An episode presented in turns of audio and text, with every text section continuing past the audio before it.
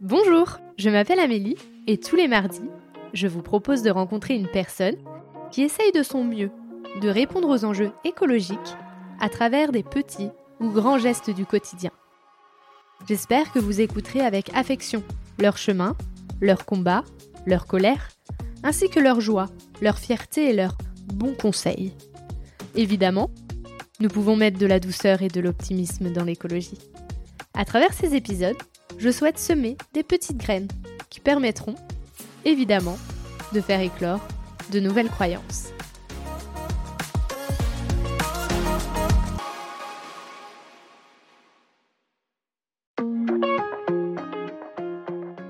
Le féminisme, l'écoféminisme ou l'écologie, ça n'est pas quelque chose de d'agressif, ça n'est pas quelque chose de de violent, c'est quelque chose d'épanouissant. Voilà, c'est ça que je voudrais dire, c'est que ça ouvre des nouveaux possibles, ça ouvre des nouvelles expérimentations, euh, de nouvelles façons d'être en lien les uns avec les autres, les, hommes avec les femmes, les jeunes avec les vieux.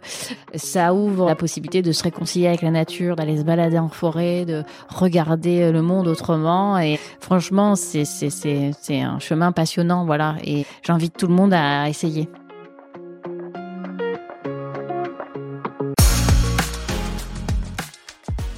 Sophie vient nous parler de son lien étroit avec l'écoféminisme. Et si le féminisme était une proposition de vivre différemment les uns avec les autres, tout comme le propose l'écologie?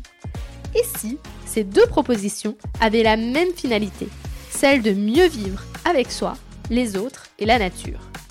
Sophie démystifie à travers cet épisode l'écoféminisme, en nous expliquant ce que ce concept définit, analyse, propose souhaite, ainsi que tout ce que cela lui a apporté dans sa vie. Je vous laisse en compagnie de Sophie. Euh, bonjour Sophie. Bonjour. Je suis euh, contente de t'avoir euh, dans mon podcast aujourd'hui et je pose toujours la même question au début, c'est comment vas-tu? Mais si je te parle d'écologie. Alors, comment, comment je vais aujourd'hui? Tu me parles d'écologie, je vais bien parce que je crois, comme beaucoup de gens, j'ai fait mon chemin psychologique, philosophique, éthique par rapport à la question de la, catastrophe écologique à laquelle on est confronté aujourd'hui tous, individuellement et collectivement. C'est vrai que je pense que chacun a des étapes dans son cheminement quand il prend conscience de la gravité de la situation, de la vitesse à laquelle la situation se dégrade et comment vivre avec ça? Ben, je pense que ça demande un petit peu de temps, ça demande des étapes. Et je pense aujourd'hui que j'ai trouvé euh, un équilibre, je sais que cette question-là est présente en moi, autour de moi, et que je, je vis avec dans mon quotidien et je me positionne par rapport à ça tous les jours. J'ai trouvé dans la dans ma façon d'apprendre sur ce sujet, d'apprendre dans mon quotidien sur ce sujet, quelque chose qui est plutôt dynamisant, revigorant et même stimulant intellectuellement. Comment tu te présenterais, mais sous le prisme de l'écologie? Alors, Aujourd'hui, c'est vrai que j'ai eu un passé d'engagement politique parce que je pensais j'ai pensé à un moment donné que la sphère politique était le lieu où on pouvait changer les choses. Et je suis passionnée de politique en général. Et c'est vrai que quand mon fils a eu 15 ans et que je me suis retrouvée avec lui en train de regarder l'émission C'est politique avec Michel Serres qui nous expliquait à une heure de grande écoute la catastrophe dans laquelle, en tout cas la situation dans laquelle l'humanité se trouvait, je me suis dit, mais je l'ai regardé, je me suis dit à 15 ans, on arrive dans le monde avec ça et il faut que je lui donne l'exemple, il faut que je lui montre qu'on peut vivre avec ça. Comment bien vivre avec ça et c'est par l'action et l'engagement que, que, que, j'avais envie de lui montrer euh, l'exemple. Et, la première sphère d'engagement, en tout cas sur l'écologie, sur laquelle j'ai pensé que c'était possible de changer quelque chose, c'était la politique. Même si je suis par nature quelqu'un d'engagé et que mon tout premier engagement, c'était le social qui est toujours aussi euh, au cœur de, de mon engagement. Mais voilà, aujourd'hui, je ne suis plus engagée en politique parce que pour moi, euh, l'offre politique qui nous est offerte aujourd'hui, je m'y retrouve pas en fait, en tout cas dans l'offre partisane. Donc j'ai eu besoin de prendre de la distance. Et donc, je me définirais aujourd'hui comme une citoyenne écoféministe engagée, c'est-à-dire une résistante. J'aime bien dire que je suis une résistante écoféministe. C'est-à-dire que de toute façon, je pense qu'on entre dans un monde où il va falloir résister et recréer des réseaux de résistance. Et la résistance, ça passe aussi bien par euh, la façon dont on investit sa vie quotidienne que par le métier qu'on choisit, son engagement dans la sphère professionnelle et puis son engagement dans la société civile au sens large. Donc oui, moi, je me définis comme une citoyenne écoféministe résistante. Et c'est quoi l'écoféminisme? Alors, l'écoféminisme, voilà, alors il y a, y a une, une, une perception médiatique aujourd'hui de ce que c'est l'écoféminisme. En fait, il n'y a pas un écoféminisme. Il y a mille façons de devenir écoféministe aujourd'hui. Et c'est d'ailleurs un marqueur de cette pensée politique. Ce qui, euh, un de ses premiers fondamentaux, c'est quand même un socle éminemment démocratique avec une personne, une voix. Et c'est aussi euh, une pensée politique qui, vise à déconstruire tout ce qui est manichéen, tout ce qui est bipolaire, c'est-à-dire tout ce qui est le blanc, le noir, tout ce qui est dualité, opposition.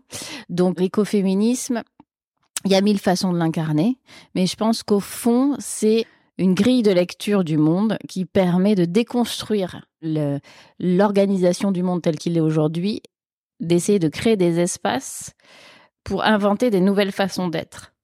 Et il s'appuie sur plusieurs valeurs fortes. C'est sûr que la partie aujourd'hui dominante dans nos organisations, c'est quand même un, un, mode patriarcal, on va dire, avec des ressorts, des valeurs et des, des dominations qui sont euh, qui sont structurantes et qui sont un marqueur fort de nos organisations.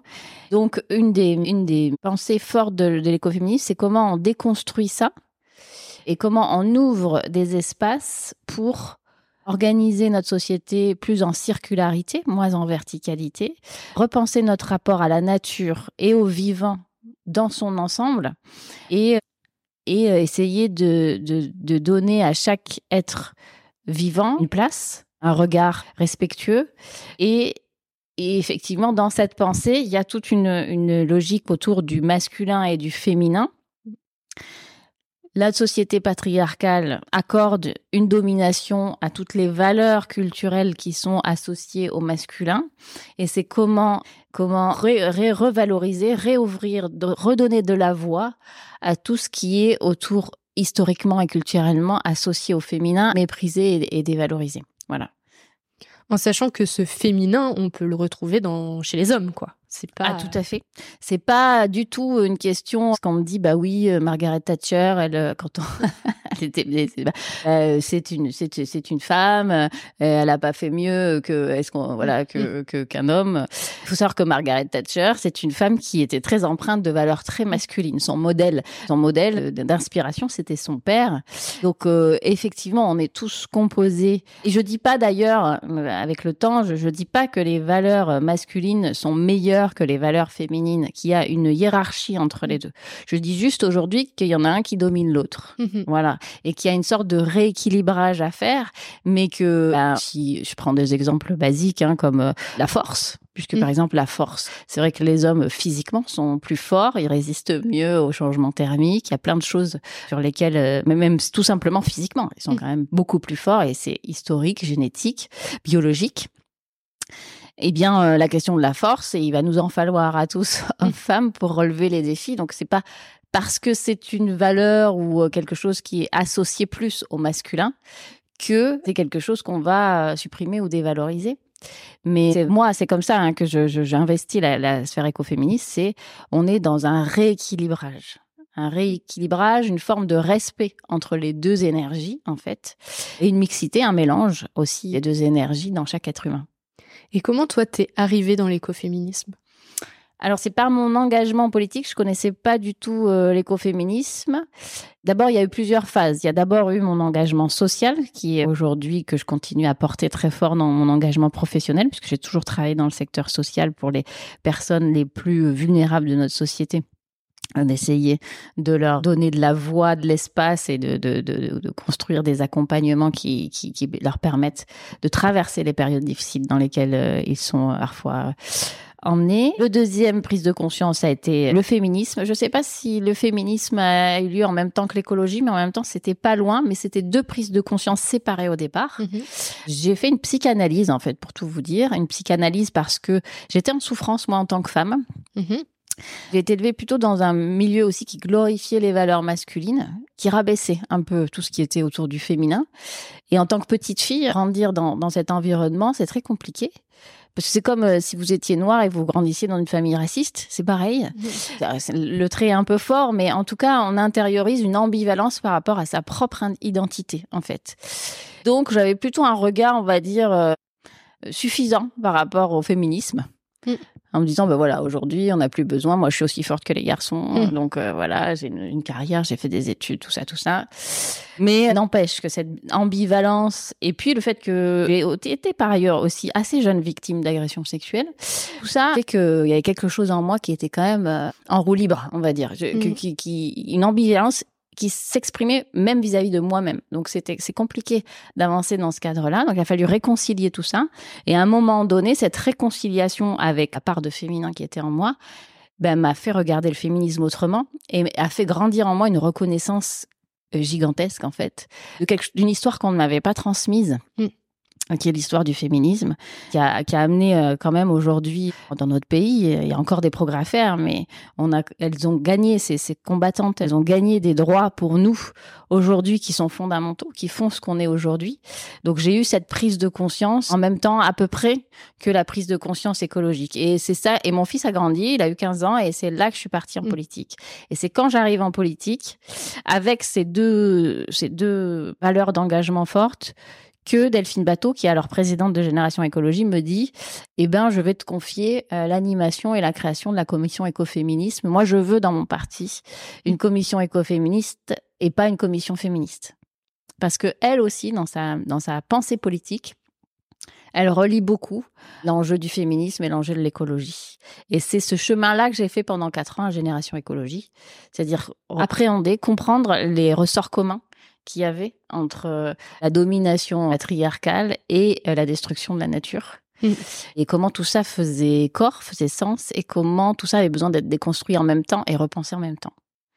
Et j'ai écouté bah, une de tes conférences quand tu étais à Génération euh, Écologie, et tu, tu citais Françoise Daubonne, oui. Et tu disais que dès les années 70, elle avait dit, donc c'est un petit peu long mais je vais la lire, de qui se fout-on Qui arrivera à nous faire croire, si bête que nous soyons, qu'on peut à la fois maintenir le chiffre d'affaires de l'industrie qui nous assassine et arrêter l'assassinat continuer à fabriquer des avions et protéger le ciel du kérosène, accroître la production de cellulose et préserver des effroyables conséquences du blanchiment, et faire tourner les usines des produits plastiques et débarrasser la terre de l'ordure inrecyclable. Mmh. Et en fait, quand tu as dit cette phrase, je me suis dit, c'est quand même fou que depuis les années 70, en fait, on sache déjà tout ça et on est en 2023 et j'ai l'impression que ce que je viens de lire, c'est quelque chose que j'aurais pu lire sur LinkedIn, euh, genre hier, dans mon feed et qu'il y a absolument pas grand chose qui est changé, quoi. Exactement. Eh ben, Françoise de Beaune, bon, c'est la première qui a prononcé le mot écoféministe, donc c'est vrai que c'est, euh, ça a été une première source d'inspiration euh, très forte. Effectivement, c'était une femme très très visionnaire. Donc, euh, elle prononçait cette phrase à son époque. Aujourd'hui, même Serge Latour la considère comme une des grandes penseuses de la décroissance.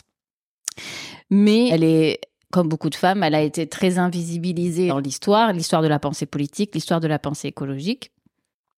Elle dit ça dans les années 70, après avoir mené les combats féministes de libération qu'on connaît à cette époque. Elle, elle a une prise de conscience, c'est après euh, le, rapport Meadows. Elle lit le rapport Meadows. Elle est à, à ce moment-là hyper féministe, euh, hyper engagée. Et là, euh, c'est un choc pour elle. elle. Et elle fait le lien, en fait. Elle fait le lien entre son histoire, sa pensée féministe et la question de, l'épuisement des ressources de, de la planète, qu'elle comprend, en fait, à ce moment-là. Comme pas mal de gens, mais qui restent quand même un peu minoritaires. Tu dis aujourd'hui, on le voit sur LinkedIn, bah c'est là qu'on voit le, le chemin qu'on a fait.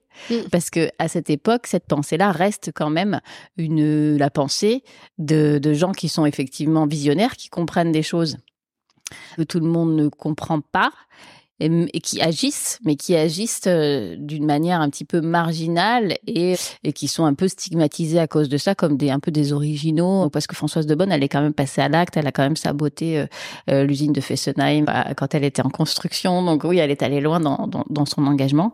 Et, donc donc on voit quand même le chemin accompli parce qu'aujourd'hui effectivement on peut avoir accès à ces idées, mm. elles sont assez répandues, elles font partie pleinement et entièrement du, du, du débat politique dans toutes les sphères politiques d'ailleurs. Hein. Mais oui, à l'époque, c'était quelque chose de très visionnaire et de très, de très restreint dans, la diffusion. Quoi. Et euh, si on revient un peu à la politique euh, que tu as quittée, tu disais aussi dans cette conférence que aujourd'hui, c'était plus possible de voir une ou deux propositions écologiques dans un même programme, que l'écologie c'était un programme en entier. Oui. Aujourd'hui, tu ne le retrouves pas ça dans les politiques, même dans écologie euh, les Verts par exemple? Qui deviennent les écologistes aujourd'hui, qui changent de nom de parti. Alors, pour moi, l'écoféministe, l'écologie, c'est devenu une philosophie de vie, une manière de regarder le monde. Et je suis pas parfaite hein, dans mes mm. pratiques quotidiennes. Je mange de la viande, je sais. voilà, j'ai j'ai bon, un fairphone, mais euh, voilà, j'ai voilà, des fois j'aime bien m'acheter des vêtements. voilà, donc euh, je suis comme tout le monde. Hein. Je vis aussi dans la société dans laquelle je vis, mm-hmm. mais au moins j'ai conscience de ce que je fais. J'achète moins. Enfin, j'essaye de travailler tout ce qui est euh, mon engagement quotidien. Je me je me mets à faire de la cuisine parce que j'étais pas quelqu'un qui faisait beaucoup de cuisine, mais maintenant j'aime ça, je deviens gourmande. Et c'est mm. une transformation plaisir et, dans le quotidien. Alors, l'offre politique, aujourd'hui, on voit que bah, les écologistes anciennement ELV portent, c'est eux qui portent depuis longtemps l'alerte sur l'écologie et qui sont passés d'un parti connu pour porter des alertes, mais marginal, à un parti qui quand même a une assise un peu plus grande aujourd'hui. Et dans le même temps, les idées écologistes, elles ont essaimé dans un peu tous les, tous les partis avec des, manières différentes de, de, de, de, s'approprier cette, cette idée, sachant que plus personne ne peut faire l'économie aujourd'hui de penser l'écologie dans sa proposition politique. Donc aujourd'hui, quand je dis qu'il n'y a pas d'offre de parti, il y a deux dimensions. Il y a l'offre politique portée par les partis, et puis il y a le fonctionnement des partis politiques, qui est mmh. aussi contraire à mes valeurs. Donc dans, pour ce qui est de l'offre politique, je pense, et à leur décharge, que la classe politique aujourd'hui est confrontée à quelque chose qui est extrêmement difficile. C'est mm. une sorte de vertige intellectuel de la pensée politique. Il faudrait tout repenser, tout reconsidérer, tout reconstruire. Mais qui dit reconstruire dit déconstruire. Mm. Donc ça veut dire détruire des choses aussi. Donc ça, c'est très compliqué. Je pense que le repli vers le conservatisme, il exprime ça. Il exprime la peur des gens de renoncer à des mm. choses dans lesquels ils ont leurs habitudes, ils ont leurs repères. Il y a un récent sondage qui vient de dire, qui vient d'expliquer, qui vient de, de, mesurer en fait le fait que oui, les Français aujourd'hui sont prêts à ça. Ils sont prêts à repenser des choses, ils sont prêts à explorer des nouvelles façons de vivre. Ils sont un peu aussi, euh, on va dire, étouffés par notre euh, mode d'organisation, de, notre société de consommation. Ils s'y retrouvent pas non plus. Donc, euh, il y a quand même, on se dit, oui, ils ont peur, ils veulent qu'on. Monsieur Roussel continue à parler de barbecue parce qu'il a peur que les Français, voilà, tout ça. En fait, ils sont plus prêts que qu'on ne pense, je pense.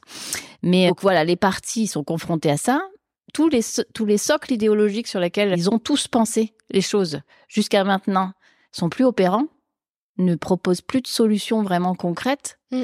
Et donc, il faudrait qu'ils repensent complètement leur discours, tout en étant confrontés à des, à des dilemmes d'organisation sociale qui sont euh, vertigineux. Mm. Donc, à leur décharge, je me dis, l'époque, elle est vraiment difficile politiquement, parce que voilà, il faut proposer des choses, pas faire peur, euh, être dans la continuité, mais aussi dans la rupture. C'est très difficile. Le système aujourd'hui démocratique, il est aussi fragilisé que la planète, j'ai envie de dire. La, mm. la, question démocratique est aussi malmenée que la mm. planète. Donc, Qu'est-ce, que doit être un parti aujourd'hui? Comment il doit se comporter? Est-ce que c'est le lieu finalement où on a le plus d'influence et de marge de manœuvre pour changer les choses? Je me pose encore aujourd'hui la question. Quand je vois des personnalités comme Camille Etienne ou Salomé Saké émerger, Claire Nouvian par exemple, mmh. voilà.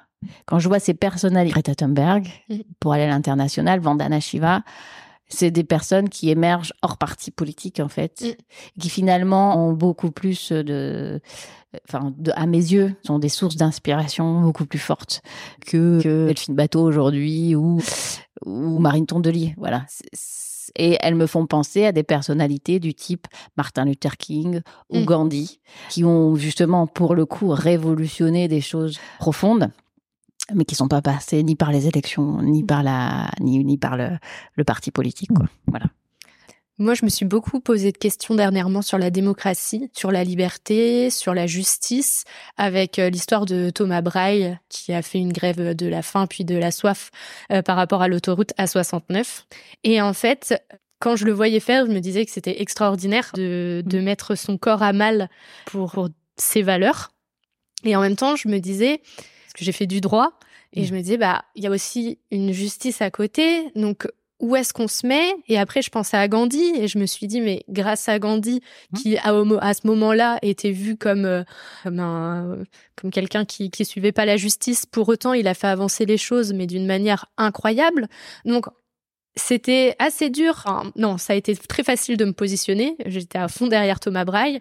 Mais par contre, je savais que dans mon entourage, possiblement, j'aurais pu avoir des bah oui, mais bon, euh, la démocratie, euh, c'est qu'on a décidé de faire la, soi- la 69. Donc, et je me disais, mais non, en fait, il y a, y a autre chose derrière. Plus de ça, c'est pas vraiment la justice parce qu'il y avait des recours qui n'avaient pas été vus. Donc il y avait, il y avait des scientifiques qui disaient que c'était pas bon. En fait, il y avait plein de choses.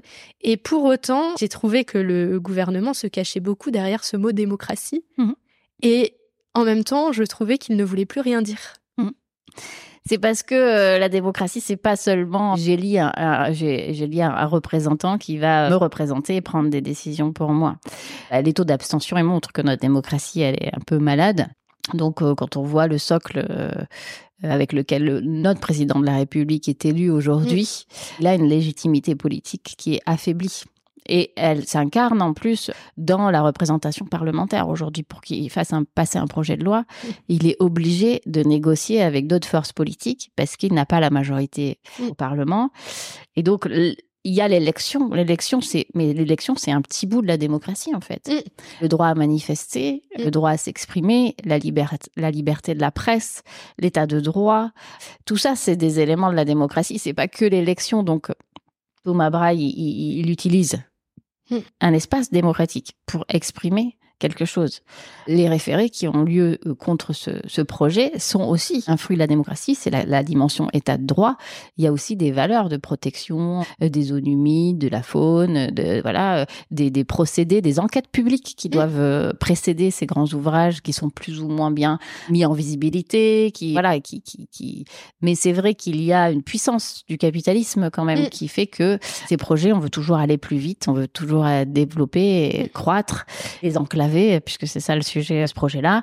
On gagne 20 minutes, je crois. Donc c'est vrai que ça paraît un peu fou pour 20 minutes. Et en fait, il va falloir qu'on apprenne à vivre plus lentement. Mais en même Mm. temps, la société s'accélère.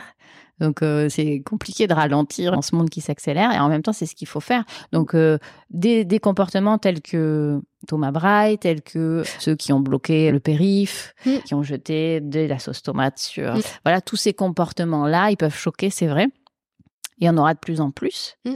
parce que parce que euh, ceux qui ont compris la gravité de la situation, certains ben, utilisent des moyens ou la jeune femme qui s'est qui s'était attachée au À Roland Garros. à Roland Garros utilisent des moyens pour alerter la population. Et bon, pour le coup, là, ce sont des moyens pacifiques. La violence que fait Thomas Braille aujourd'hui, elle est à lui-même. Mm. La violence que fait la, la jeune femme qui s'accroche, euh, au- au- elle n'est pas non plus euh, énorme. Celle de la sauce tomate, là, évidemment. euh, Mais on sait que le tableau n'a pas été abîmé, qu'il était protégé, Ouais, et que c'est plus le geste symbolique qui est. Voilà. Donc, pour moi, c'est aussi Extinction Rébellion. Voilà. Tous ces mouvements-là, moi, je, je, je les regarde avec beaucoup d'affection. La, la limite que j'ai à. Après, il faut chacun dans son domaine. Et puis la jeunesse, elle est là aussi. Mm. La question de la jeunesse, de la, de la révolte des, des jeunes, de leur rébellion. C'est aussi quelque chose de riche qui vient secouer un petit peu euh, les acquis d'une société. À toutes les époques, on retrouve ça aussi. Donc, euh, donc voilà, je regarde ça aussi avec beaucoup d'affection. Mais je crois qu'il faut des acteurs à tous les niveaux Si j'ai un maire écologiste, ça peut être intéressant. Si j'ai un maire de droite qui est passionné d'écologie, ça peut être super aussi. Si j'ai des, des, juristes, des avocats qui spécialisent dans le droit de la nature, eh ben ça va être un contre-pouvoir qui va s'exprimer aussi. Je crois qu'il faut qu'il y ait à, à tous les échelons des gens qui, qui s'engagent et chacun à sa manière. La limite, moi aussi, que j'ai, c'est, enfin, comme beaucoup, c'est la, question de la violence à mm. autrui, la destruction, la mm. violence. Ça, c'est vrai que moi, c'est une limite sur laquelle je ne, je ne transigerai pas en fait. Mm. Et voilà. Mais après, je comprends ce désespoir quand même mm. chez certains jeunes. Dans toutes les personnes qui aujourd'hui te parlent, mm. tu n'as donné que les noms de femmes. Oui. Et il y a beaucoup d'hommes que j'ai interviewés qui m'ont qui s'intéressent à fond à l'écologie et qui m'ont dit de toute manière, ce seront les femmes qui vont sauver le monde. Qu'est-ce que tu en penses? Bah D'abord, c'est pas un hasard si j'ai souhaité, si, si j'ai donné des noms de femmes parce que c'est ça pour le coup un parti pris éthique que je me donne. Je veux dire, il y a tellement d'hommes qui sont en visibilité, qui sont cités, que donc moi, ma petite pierre à l'édifice, c'est de citer euh, des femmes qui m'inspirent. Est-ce que ça, euh, c'est dans la lignée de l'écoféminisme de réhabiliter la parole des femmes, de la faire entendre plus, plus fort. Donc c'est un choix vraiment. Et maintenant, je le fais même pas, même sans y penser en fait. Hmm. Euh, tellement c'est déconstruit chez moi ça. Quand je vais au cinéma, je fais attention à aller voir. Je vais encore voir, je ne veux pas me faire euh, sortir, je vais encore voir des films réalisés par des hommes, mais je fais attention hmm. dans mes choix à aller voir euh, des films réalisés par des femmes dans les livres que j'achète, dans tout ce que je fais, je fais attention à ça. Quand je passe devant une vitrine de librairie et que je vois que dans la vitrine, sur les livres de la rentrée, il n'y a que des auteurs masculins, j'entre dans la librairie et je vais parler avec le libraire en disant, bah, vous vous rendez compte? Et souvent, ils se rendent pas compte, en fait. Parce que c'est une visibilité qui est qui est mm. culturel, qui est installé. 80% des films réalisés en France sont encore aujourd'hui réalisés par des hommes, financés par des hommes. Tout ça, c'est des histoires de mm. réseau, de, de disponibilité aussi, puisque ils ont moins la charge, les enfants, de la famille, donc plus ouverts vers l'extérieur, mais depuis longtemps. Enfin, en tout cas, plus, c'est plus facile pour eux d'être visibles dans la sphère sociale, citoyenne, civile, artistique, culturelle, médiatique. Donc oui, maintenant ça se fait naturellement. Je cite des noms de femmes dès que je peux citer mm. des noms de femmes. Ben, on voit que par exemple dans les pratiques écologiques, c'est les femmes qui sont plus engagées hein, dans le quotidien.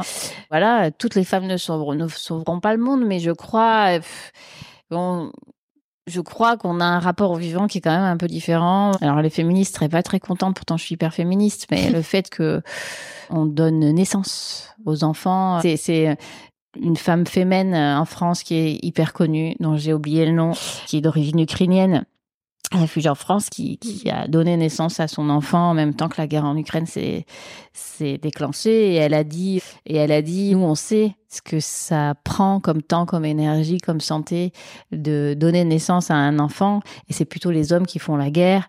Et parce que le prix d'une vie, mm. finalement, bah, c'est juste une vie parmi des milliers de vies Bon, voilà. Donc, est-ce que c'est les femmes? Oui, je crois beaucoup que le discours, que la place des femmes, plus là, on le voit, mais après sur des choses très très simples. Hein. Il y a des lois maintenant qui obligent à avoir un certain pourcentage de femmes dans les conseils d'administration des entreprises plus il y aura de femmes, plus les choses seront pensées différemment, de manière plus mélangée, plus équilibrée. Les regards seront pas les mêmes.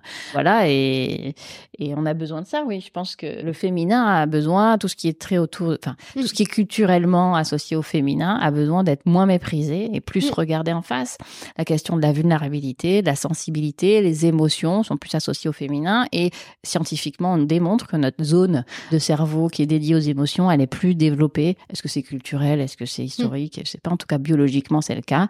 Elle est plus développée chez les femmes que chez les hommes. Donc euh, voilà, on n'a pas la même histoire, on n'a pas le même regard, on n'a pas... Euh, et donc oui, il y a des équilibres qui ont besoin d'être renforcés. Et je crois que le plus on donnera de place aux femmes, plus elles se sentiront bien aussi dans leur... Mm. dans leur identité de femme, plus, plus mm. plus ça, mieux ça ira. Moi, j'ai le féminisme est arrivé avant l'écologie, même si je, je l'ai pas forcément lié tout de suite. Mais c'est vrai qu'au début, quand les féministes étaient arrivés, moi j'avais du mal à comprendre parce que j'avais pas. Euh, mm. je, moi, je suis née dans une famille où on est quatre filles avec euh, un papa, donc il était un peu obligé d'être baigné dans les émotions. Et donc, ce qui fait que moi, j'avais pas trop eu, en tout cas, cette impression d'être dans une société euh, vraiment euh, très masculine, mm. jusqu'à ce que bah, j'arrive en études supérieures, et puis le monde professionnel, etc. Et là, j'ai mieux compris le combat des, des féministes. J'ai pris conscience qu'on n'était pas égal aux hommes assez tard. Et en même temps, comme tu disais, bah il y a toute un, une sphère biologique qui fait mmh. qu'on peut pas non plus être complètement égaux. Et euh, j'ai un conjoint qui a eu tout un passage de honte d'être un homme blanc. Oui. parce qu'il a lu un bouquin, un bouquin un peu féministe, parce que j'ai j'ai ma sœur qui elle est très plongée dans le féminisme. Et en fait, en lisant ce bouquin et en voyant à quel point on avait mis dans l'ombre les femmes, ça l'a touché et il s'est dit mais mais genre qui je suis quoi mmh, mmh, mmh, parce que euh, en étant un homme blanc bah je fais partie de l'équipe entre guillemets de ceux qui ont mis les femmes dans l'ombre. Et ça il a eu tout un passage vraiment très compliqué par rapport à ça. Et pareil, j'ai vu, euh, je sais plus si c'était sur ton Facebook ou pendant ta conférence, mais tu avais donné une phrase le combat des femmes, c'est aussi le combat des hommes. Et déjà rien que le fait qu'ils puissent prendre conscience de ça, moi, hmm. j'ai déjà trouvé ça très beau, en fin Tout C'est ce que j'allais dire. Tu as choisi un bon compagnon déjà. et que si j'ai un petit message à lui faire passer, c'est surtout n'aie pas honte parce que des hommes comme toi, on en voudrait plus hmm. qui, qui, qui, font cette démarche de lire des bouquins féministes déjà. Hmm. Il y en a pas beaucoup. C'est beaucoup de femmes qui lisent des bouquins féministes malheureusement. Mais ça me rassure le fait que tu me dises que tu as interviewé beaucoup d'hommes et qui disent que le changement viendra par, par les femmes. Donc oui, on a besoin de beaucoup d'hommes qui prennent conscience de ces choses-là et qui, mais et je trouve que c'est très lent ça en fait mm. dans la dans la sphère médiatique. Je veux dire aujourd'hui, on n'a pas beaucoup d'hommes. On entend beaucoup vilipender les féministes parce que discours trop extrême. Voilà, on entend un discours de protection des mm. hommes, qui est porté d'ailleurs par les hommes, mais aussi par euh, beaucoup de femmes. Mais on a besoin, oui, oui, on a besoin d'hommes qui, qui prennent. Euh, moi, je suis très fière de mon fils, par exemple, qui, mm. qui est très féministe. Et ça s'est transmis euh, assez naturellement. Puis c'est sa génération aussi qui est plus sensible. Des fois, je me pose la question pour lui. Je me dis, est-ce que c'est pas compliqué? Ça n'a pas l'air du tout compliqué pour lui d'être mm. féministe en tant que garçon en tant qu'homme. Peut-être que pour ceux qui prennent conscience de ça, en cours de route comme ton compagnon, bah il y a ce moment-là où oui, il y a besoin de déconstruire. Sandrine Rousseau l'a dit, ça a beaucoup choqué. Mais oui, mais moi aussi je me suis déconstruit. Je dis mm. tout, tout de suite, je suis une femme et j'étais. On, vit dans une société sexiste, donc mm. le sexisme, il est porté par les hommes, bien sûr, mais il est aussi porté par les femmes. Là, les études montrent que par exemple sur les jurys de recrutement ou les jurys de concours, il y a plus de femmes qui sont retenues quand il y a des hommes dans le, dans le jury, par exemple. Donc euh, voilà, c'est des choses qui, qui posent question aussi. Oui, j'ai envie qu'il y ait des hommes qui soient convaincus de la valeur de notre parole, de ce que notre nos rapports aux émotions peut apporter de différent dans le monde. Euh, sans, voilà, c'est c'est c'est sans, sans, sans, je dis pas que sans eux on n'y arrivera pas, mais euh, c'est l'affaire de tous, de tout le monde. Quand on dit qu'on veut que les femmes soient les égales des hommes, elles aient les mêmes postes, les mêmes. Euh, c'est pas le cas encore aujourd'hui, mm. mais on leur demande bien de d'adopter des codes masculins, mm. d'être euh, combative, d'être voilà. Même si l'image de la guerrière, elle date aussi mm. il y a longtemps, mais euh, donc ces, ces valeurs-là nous servent. Moi, j'ai envie d'être combative, j'ai envie de, de combattre, j'ai envie de, de me dépasser. Donc, par exemple, je suis, j'adore le basket. Je suis membre du conseil d'administration de l'UFAB. Euh, j'aime la compétition. Il y a une compétition, une émulation qui peut être saine. Il y a quelque mm. chose aussi de, qui, dans tout. Il y a des choses saines et des choses moins, moins positives. Donc, euh, voilà. Donc, et de leur côté aussi. Et puis, en fait, moi, ce que je pense, pour lui transmettre le message, c'est qu'ils ont beaucoup de choses à gagner, en fait, à ça. Mm. Parce que s'ils ont des compagnes qui sont bien dans leur peau, qui sont combatives, qui sont, qui assument leurs désirs, tant dans le domaine de la sexualité que dans le, que dans la vie en général, je veux dire, leur relation amoureuse sera encore plus forte, encore plus mmh. belle. Et que oui, il y a quelque chose de séduisant dans la domination, il y a quelque chose de séduisant dans le fait que les femmes s'occupent des tâches ménagères.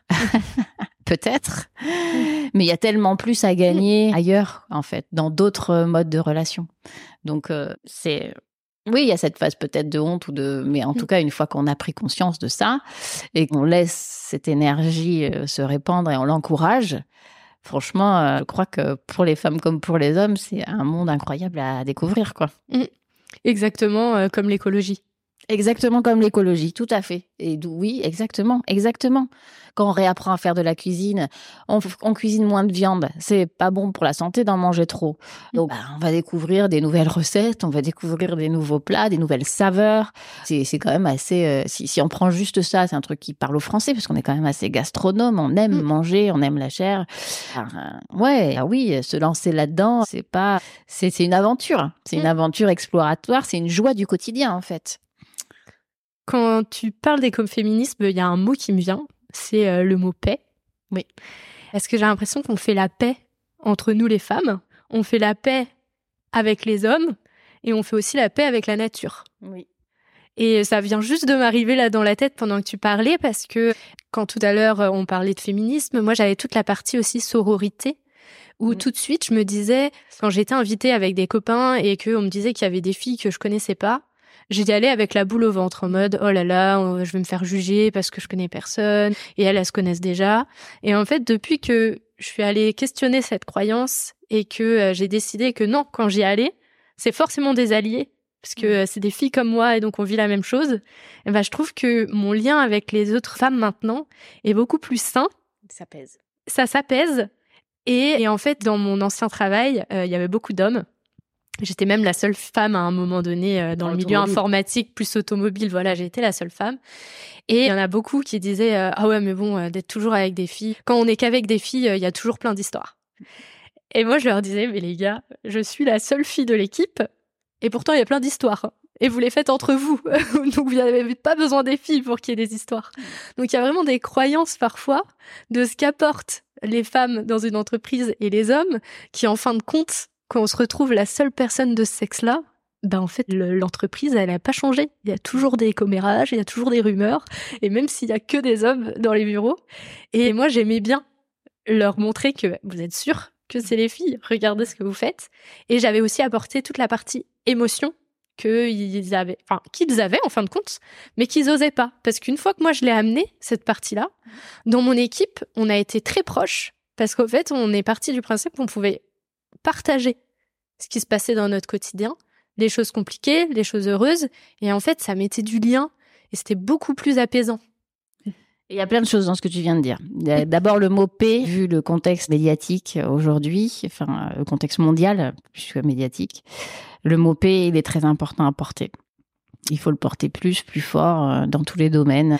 Donc ça, déjà, c'est un mot qu'il faut prononcer sans s'arrêter. La question de la sororité, c'est une question essentielle. Un des traits de la société patriarcale, c'est de mettre en rivalité les femmes sur le plan sexuel, amoureux, on est en compétition euh, physiquement, intellectuellement. Et, cette histoire de rivalité entre femmes pour les hommes, euh, puisque nous, on est dopés aux histoires romantiques, aux histoires d'amour, donc euh, eux moins. et il y a vraiment toute une, une, idéologie, une culture. Après, je passe les sociétés où il y a la polygamie totalement reconnue, mais il y en a autant en Asie que enfin, reconnue. Et l'été dans l'histoire, ça, ça, ça, passe, mais c'est quand même, ça a été quand même quelque chose de très fort la femme étant considérée comme la femme et les enfants, hein, même mm. par Napoléon, euh, comme une propriété de l'homme, euh, mm. même dans nos structures juridiques jusqu'à. Donc voilà, à partir du moment où on est une propriété, on peut en avoir plusieurs, on peut. Mm. Voilà, il y a tout, toute cette, euh, ce qui fait que oui, on a beaucoup à gagner, et c'est Annou Grimbert qui prend la parole là sur Gérard Depardieu et qui dit il faut qu'on avance en bande. Elle a raison. Il faut, il faut qu'on fasse tomber ces questions de rivalité et qu'on se soude parce que les garçons, ils avancent en bande. Oui. Ils sont opés au sport euh, collectif, à la pratique sportive, au boys club. Euh, et nous, on est dans nos foyers. Euh, je caricature, mais voilà, on est avec notre boulot et notre charge familiale, voilà, et on trie. Mais voilà, donc oui, il faut, il faut vraiment développer ça, la sororité. C'est pas, c'est pas et c'est parfois pas facile. Parce que quand tu dis, il y a beaucoup de gens qui disent, alors là, c'était des hommes qui disent, ah ouais, moi, j'aimerais pas travailler dans un milieu où il y a que des femmes. Mm. C'est toujours ceci, c'est toujours cela. Ça, c'est simplement du sexisme profond. Mm. Et je l'entends dire dans la bouche d'hommes, je l'entends beaucoup dire dans la bouche de femmes aussi. Donc ça veut dire qu'il y a une haine de soi, en fait, une haine de ce qu'on est, enfin en tout cas un mépris. Euh, ça, c'est vraiment un des, un des, des manifestations du sexisme, de notre culture, de notre façon de penser, euh, qui est porté aussi par beaucoup de femmes. Donc, euh, mm. donc il y a des femmes qui vont falloir combattre aussi, en fait. Dans leur posture et dans ce qu'elles dans ce qu'elles renvoient. Donc c'est vrai quand j'entends une parole comme Anou Grimberg, là, je, je, ça me fait du bien. On sait que cette jeune femme qui dénonce Gérard Depardieu, elle est toute seule mm. et que lui, il a, il a pignon sur rue. Et que si on n'est pas là pour parler avec elle, pour être à ses côtés, eh ben c'est trop dur en fait. Et ce qu'elle fait est, extrêmement courageux. Oui. Donc voilà. Donc oui, la sororité, la paix et oui, la paix un petit peu dans tous les domaines. Faisons alliance, faisons alliance en mm. fait. Voilà, faisons alliance. Euh. J'ai plus le dernier, mais oui, je voulais dire ça aussi. Je voulais dire que il faut lancer un appel aux hommes et aux femmes de, de, de, de revisiter l'histoire du féminisme, de revisiter l'histoire globale, euh, de voir quelle a été notre place dans cette histoire et qu'est-ce qu'on veut occuper demain, quoi. Et quel bonheur tu trouves euh, dans l'écoféminisme? Ben, l'écoféminisme, euh, je dirais que c'est la, la, dernière étape de, de, ce chemin de réconciliation avec moi-même que j'ai dû mener en fait. Mmh. C'est pas la dernière étape, non, il y en a encore, il y en aura mmh. encore d'autres. Mais en tout cas, c'est une étape qui m'a qui a réconcilié beaucoup de, de, de, de, valeurs et de, combats que j'avais envie de mener. Et c'est vrai que dans le féminisme libéral que, que, que, que, ben, qui m'a aussi beaucoup nourri, qui était de dire il faut qu'on soit l'égal des hommes, qu'on ait les mêmes postes, les mêmes salaires et tout ça et tout ça, c'est qui est très important et ce à quoi je crois aussi. Ce que m'a apporté en plus l'écoféminisme, c'est une, une réconciliation avec une partie de moi que je ne que je ne voulais pas voir émerger parce qu'elle était liée à mon, à mon identité de femme mm. et que j'avais grandi plutôt dans un milieu où ce qui relevait de la femme était pas pas très bien mis en valeur. Mm. Donc, c'est faire la cuisine, je l'ai dit, hein, euh, mm. m'occuper de mon appartement, m'occuper de mon fils, dans ma maternité aussi. Je il y a eu tout ce chemin, il a fallu que je me réconcilie. Et ça a été long, ça a été compliqué. Et aujourd'hui, je me sens à l'aise. En tout cas, il a fallu que je fasse ce chemin par moi-même. C'était un long chemin, en fait. Mm. Donc, je pense que il y a beaucoup de femmes qui partent avec un capital confiance, et tant mieux parce qu'elles n'auront pas tout ce temps mm. de réconciliation à parcourir. Par contre, je pense qu'il y a aussi beaucoup de femmes qui sont victimes dans leur chair très tôt. Hein. Mm. Aujourd'hui, euh, c'est plus de 50% des victimes d'agressions sexuelles ou de viols qui ont moins de 15 ans. Donc ça veut dire que sur la question, et pour moi c'est un, symptôme, une expression du sexisme et de l'appropriation des corps. Et quand on est victime très jeune, en fait, ça vient euh, abîmer quelque chose. C'est nourri ensuite par euh, par euh, la société et le sexisme qui, qui qui qui imprègne les hommes comme les femmes et notre société. Et il faut à ces personnes, même les, et les hommes aussi hein, qui sont victimes très jeunes, il mm. faut du temps pour se réconcilier avec soi-même et pour s'aimer, et apprendre à s'aimer un peu. Et donc euh, l'écoféminisme, bah ouais, il réconcilie plein de choses.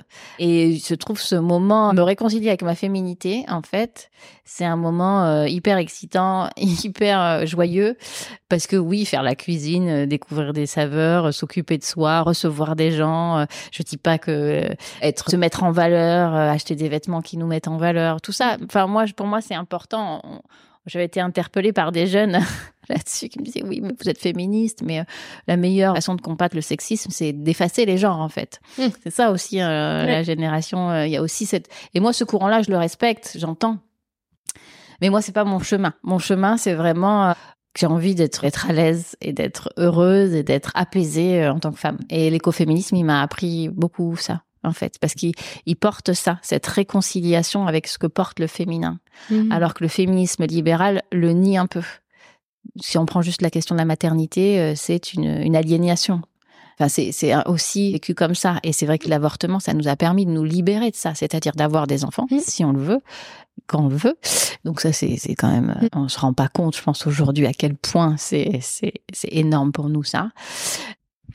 Mais euh, c'est aussi une aventure fantastique d'être maman, quoi, en fait. Voilà. Mm. c'est ce que je pense. Et par contre, je respecte aussi ceux qui, qui, celles qui n'ont pas envie de se lancer dans cette aventure. Hein. Mais euh, c'est vrai que j'avais jamais vu le féminisme comme tu viens de le dire, c'est-à-dire euh, être avec tout ce qu'on voit à la maison qui aujourd'hui est, on va dire, féminin dans les générations d'avant où c'était voilà, c'est la femme qui fait ça et mmh. l'homme il fait ça. Et en fait, j'avais jamais pensé que en fait, il y avait aussi toute une encore la paix qui vient, la paix avec notre part féministe en mode bah c'est pas parce que je fais la cuisine que je suis en soumission euh, par rapport à l'homme. Parce qu'aujourd'hui, j'ai envie de faire la cuisine. Mmh, Donc, en fait, je me fais plaisir. C'est pas une histoire de euh, parce que je suis une femme, je fais la cuisine. Et j'avais jamais pensé ça comme ça. Et ça m'ouvre un peu les yeux. Donc, euh, merci. Merci pour ça. Et je voulais te demander, est-ce que tu as des bouquins à nous proposer? Ah ben j'en ai plein, j'en ai plein, plein, plein. En ce moment, je suis en train de lire le livre de Claire Marin sur la question de la place donc euh, c'est une philosophe et c'est hyper intéressant.